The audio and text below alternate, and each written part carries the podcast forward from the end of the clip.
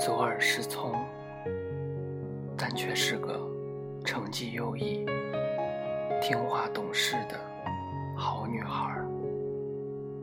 你梦想着有一个人对着你的左耳说“我爱你”，就这样，带着青春期的余热，掺杂着十八岁前的早熟。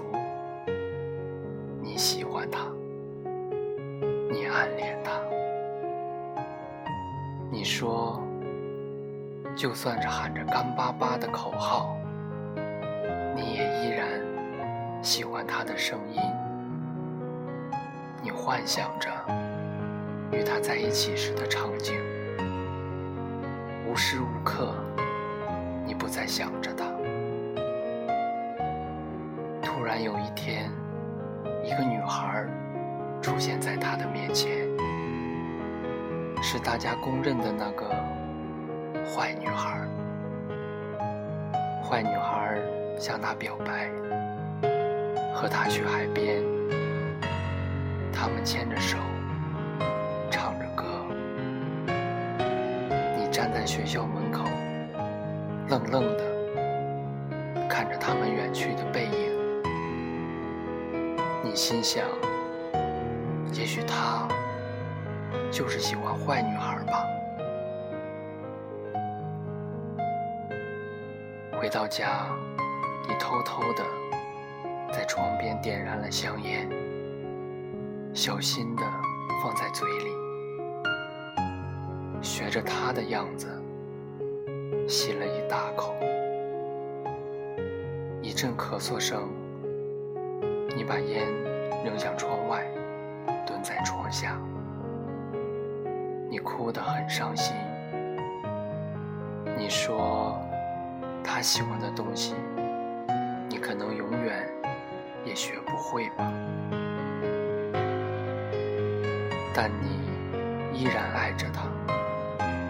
不出意外的，他们很快分手了。原因是女孩。玩够了，就是要分手了。他当然不甘心，在酒吧里闹事。替他当酒瓶，是那个坏女孩为你包扎。在这之后，那个坏女孩成了你最好的朋友，而他。认为你和坏女孩从最开始就是一伙的，一起算计他，玩弄他。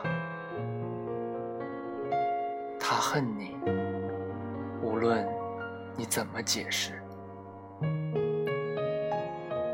之后的决定再次证明了你爱他。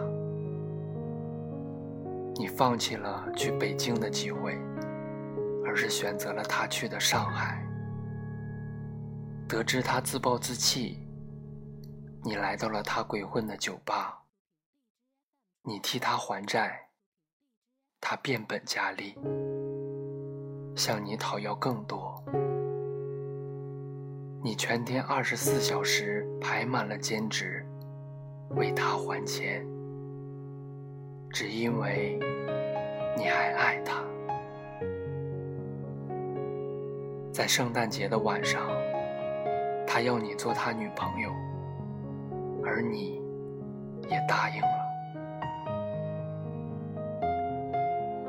你替他还清了欠债，他也开始研发新的电脑软件，取得了不错的成果。一切都在向着好的方向发展。这天。你和往常一样，来租的房子找他。门开的一瞬间，眼前的一幕，让之前的一切都轰然倒塌。他竟和另一个女人缠在一起。你关上门，踉跄着走回宿舍。等你再次张开双眼。已经是一整天以后，是闺蜜把高烧的你安顿好。醒来之后，你痛苦，你难过，哭的撕心裂肺。你说你不喜欢这样的自己，却也不想他难过。但是傻过了。就唱。